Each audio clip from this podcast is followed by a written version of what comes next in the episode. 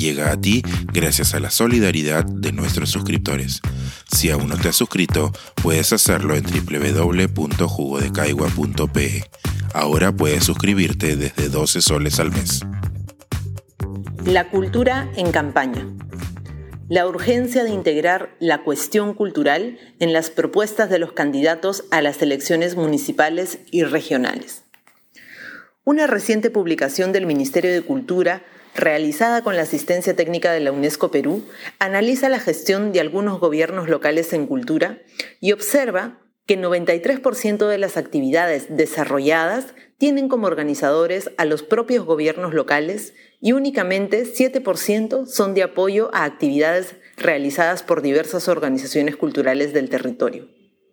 Esto quiere decir que en nuestro país los municipios, en vez de generar mecanismos que permitan a la población producir sus dinámicas culturales de manera plena, libre y digna, invierten los pocos recursos que tienen en producirlos ellos mismos.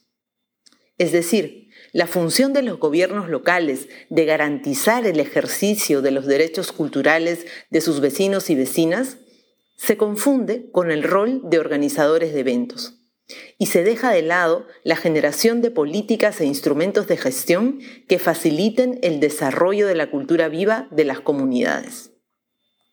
Esto trae como consecuencia que la ciudadanía no encuentre en su gobierno local un agente facilitador de su trabajo cultural, sino una institución que compite con ella y que por estar abocada a labores de producción no atiende las funciones relativas a la gobernanza cultural.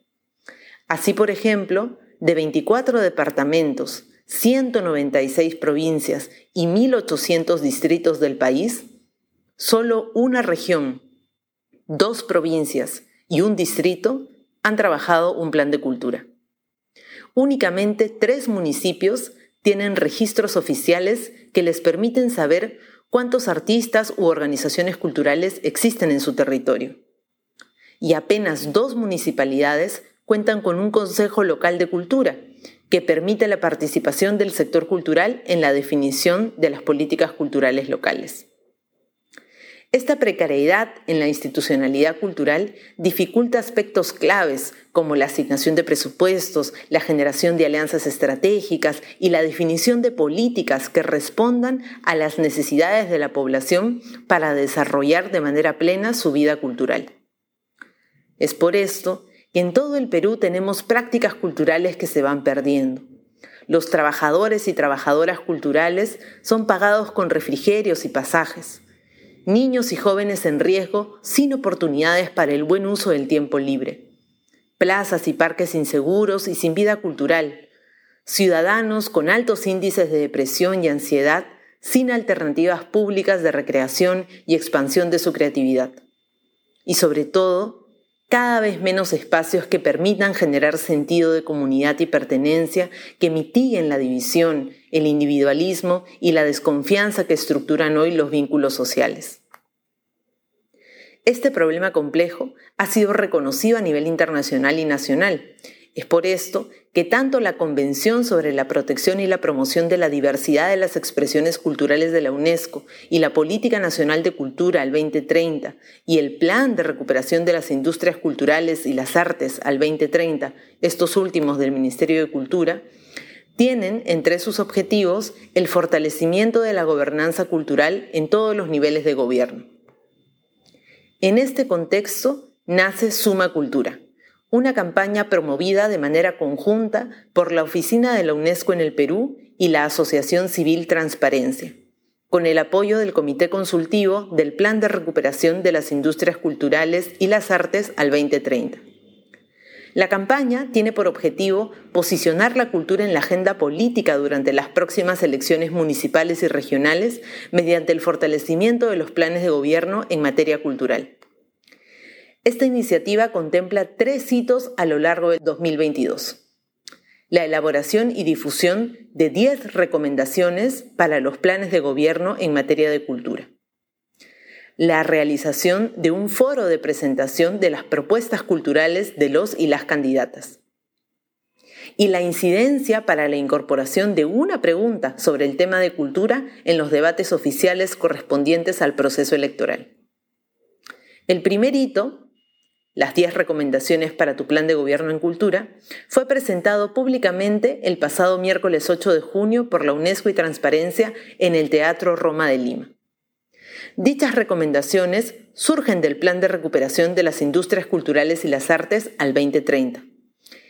Este es un instrumento de gestión que tiene como objetivo establecer una ruta de largo plazo para la reactivación del sector en respuesta al impacto del COVID-19 fue generado tras un amplio proceso participativo durante el año pasado, en el cual se desarrollaron 59 espacios de participación y donde intervinieron 1.278 agentes culturales procedentes de las 25 regiones del país.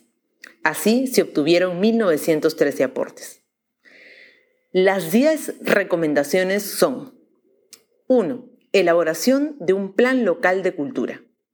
2 Creación de una gerencia de cultura. 3. Creación de un registro local de trabajadores de la cultura. 4. Creación de una agenda cultural local. 5. Elaboración de una ordenanza para el uso de los espacios públicos para la cultura. 6. Creación de una mesa o consejo local de cultura. 7. Creación de un patronato local de cultura. 8 creación de licencias de funcionamiento para espacios culturales. 9. Asignación de presupuestos para fondos concursables locales de cultura. Y 10. Implementación de cuentas públicas en cultura. Como se puede observar, estos puntos no aluden a un sector específico ni indican el desarrollo de determinadas festividades o actividades culturales, sino que apuntan a dar soluciones a aspectos institucionales y estructurales. Avanzar en dicho sentido permitirá a los gobiernos locales cumplir su función como agentes fortalecedores de la gran diversidad de expresiones culturales del país. Además, se propone que estas medidas se desarrollen aplicando tres enfoques transversales, género, intercultural e inclusivo. Con este aporte, se espera que los partidos políticos incorporen el tema cultural en sus planes de gobierno a presentar el 14 de junio. Que las organizaciones culturales cuenten con insumos y respaldo para hacer llegar sus demandas y que los medios de comunicación tengan material para poner el tema en agenda. Hacer que las políticas culturales sean proporcionales a la riqueza, fuerza y resistencia de la diversidad cultural es un reto pendiente. Es tiempo de lograr que el arte y la creatividad del Perú, que tanto enorgullecen al país y al mundo, tengan el lugar que merecen en las políticas públicas. Las culturas resisten en el corazón de las comunidades. Estemos a la altura y pongámosla también en el centro de la gobernanza de nuestros territorios.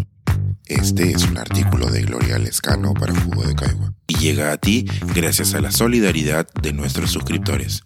Si aún no te has suscrito, puedes hacerlo en www.jugodecaigua.pe.